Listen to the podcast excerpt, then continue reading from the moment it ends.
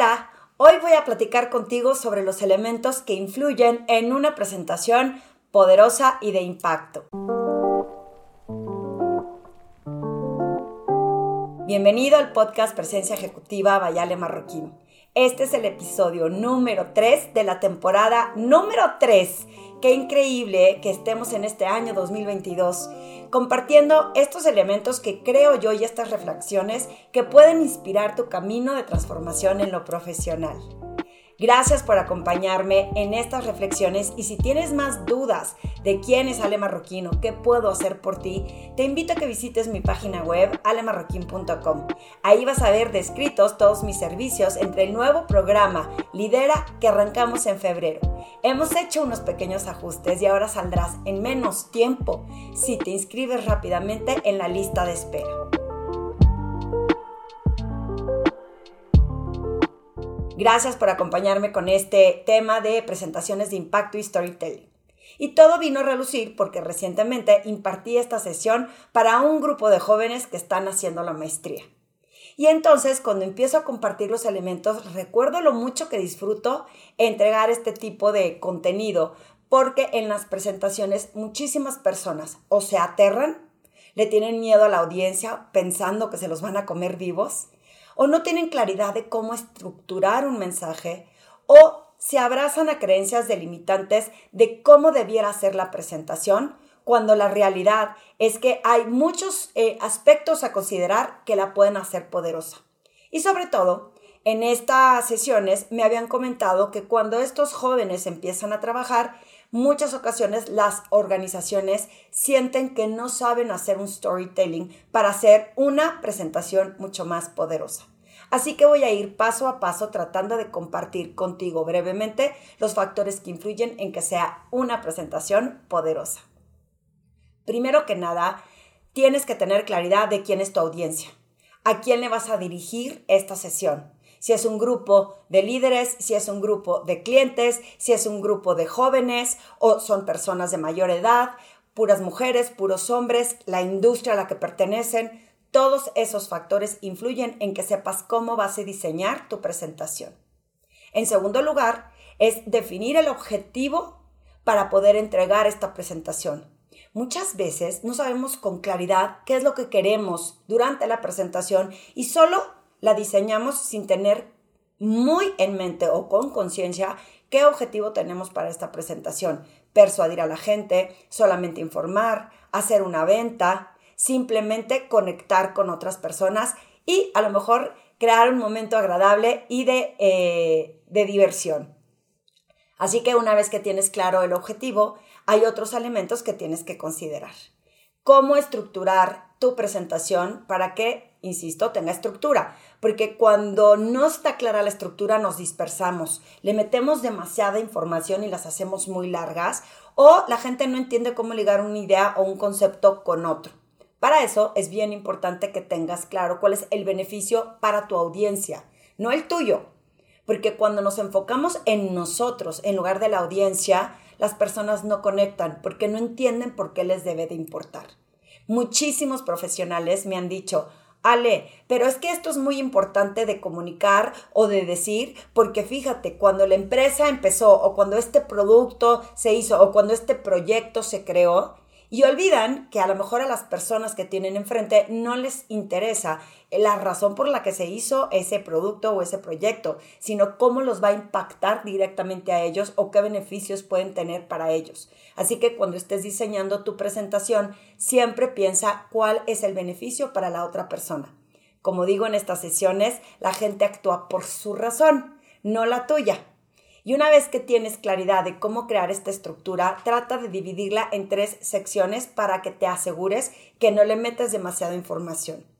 Yo no digo que la información no sea importante, pero a veces con tal de incluir todo, ¿no? Como cuando te vas de viaje y quieres meter todo por si lo usas en la maleta, pasa lo mismo en las presentaciones. Si metes la información por si se necesita, se pierde la conexión con la gente. Entonces, Ve haciendo un análisis de qué con unas tijeras vas cortando, que ya no es necesario poner y que aún así tu presentación no pierde impacto. Una vez que la empiezas a diseñar, entonces te voy a dar unos tips de cómo la puedes llevar a cabo. Primero que nada, haz una apertura impactante. Porque en ocasiones lo que he visto es, desde que la gente entra a una sala, entra sin una eh, postura bien centrada. Entonces empiezan a hablar desde antes o ya tienen los papeles agarrados en la mano y ya están empezando como a arrojar toda la información. Es bien importante que entres, te centres, respires, puedes inclusive observar cómo te sientes y ya que tuviste esos tres segundos, una micropráctica de estar presente, puedes empezar a comunicar. Y en esa apertura de impacto es cómo abres la línea de tu presentación con algo que conecte con emociones, que logre esa conexión emocional con tu audiencia y esa curiosidad e interés por lo que tienes que decir a continuación. Si abres nada más diciendo, estos son los números que les voy a decir antes de... La gente no, no le da curiosidad y los puedes perder. Acuérdate que estamos llenos de información, que tenemos constantemente un flujo de tareas, preocupaciones y que si lo que me dices no capta mi atención, me cueste trabajo subirme tu presentación más adelante. En estas eh, aperturas de impacto es contando historias, compartiendo anécdotas, dando hechos o creando preguntas que generen una cierta curiosidad, por lo que a continuación cree como este misterio para que te sigan escuchando.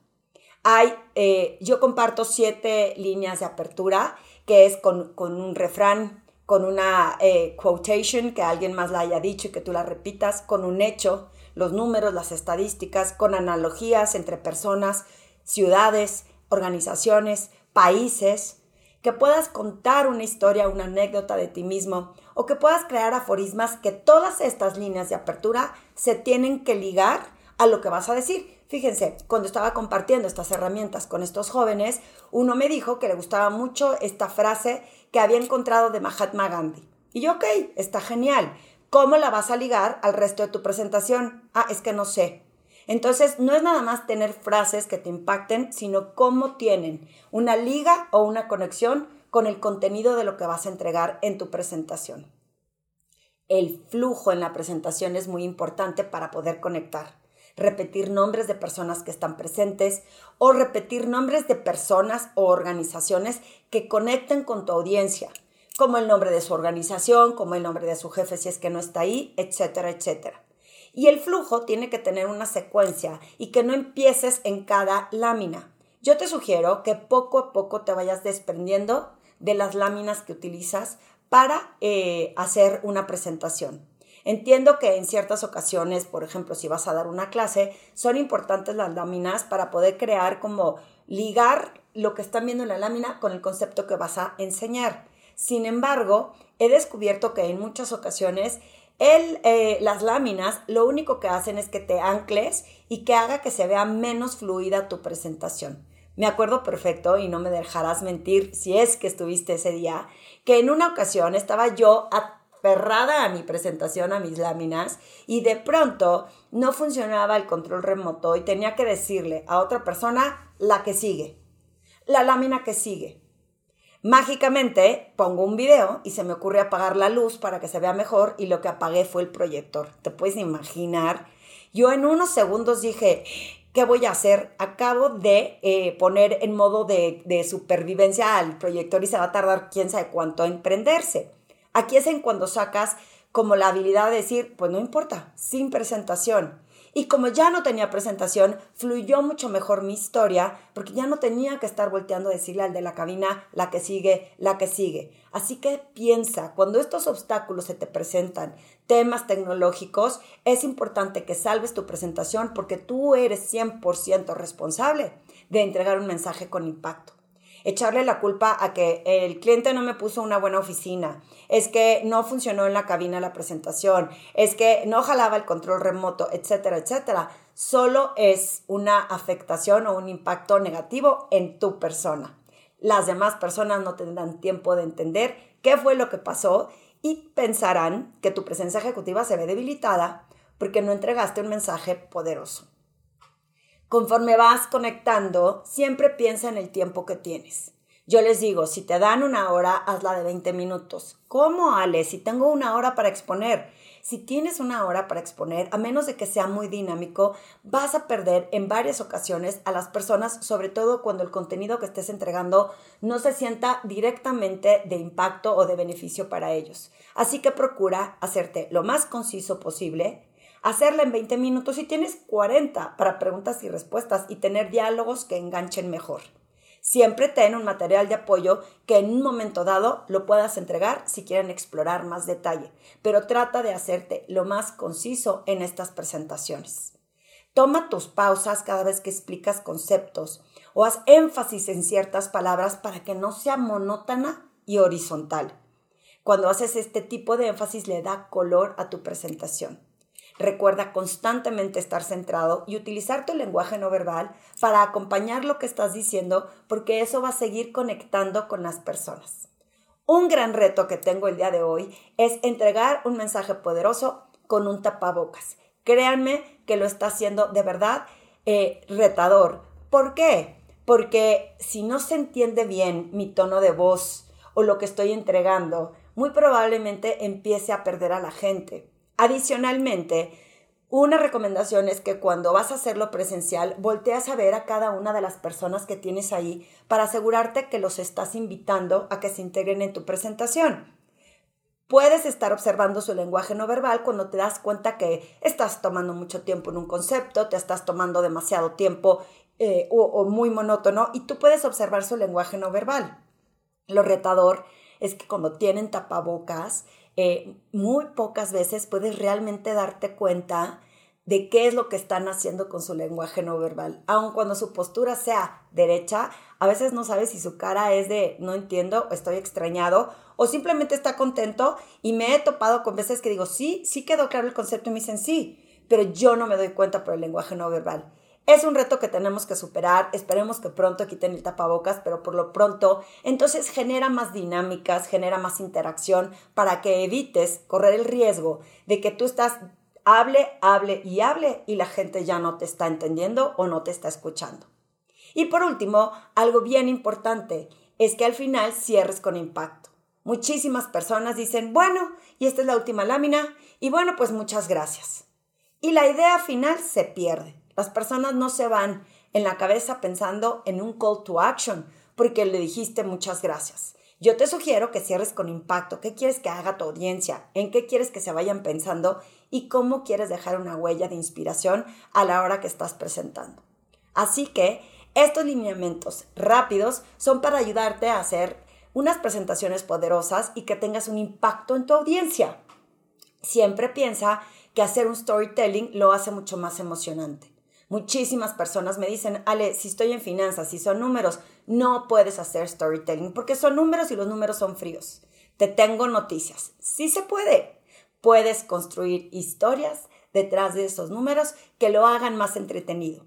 Por ejemplo, si vas a entregar que el 42% de la población en tu organización. Está falta de escritorios o de computadoras y que eso afecta en porcentajes a los resultados de la organización, en lugar de enseñar las gráficas nada más numéricas, lo que puedes decir es, cuando, imagínate que tenemos en cada piso de la organización 40 personas de 100, que no están entregando resultados que van a sumar a 20 millones de ingresos en la organización, esto se debe a que les hacen falta equipos actualizados que permiten que podamos llegar a esos 20 millones de pesos en menos de una semana.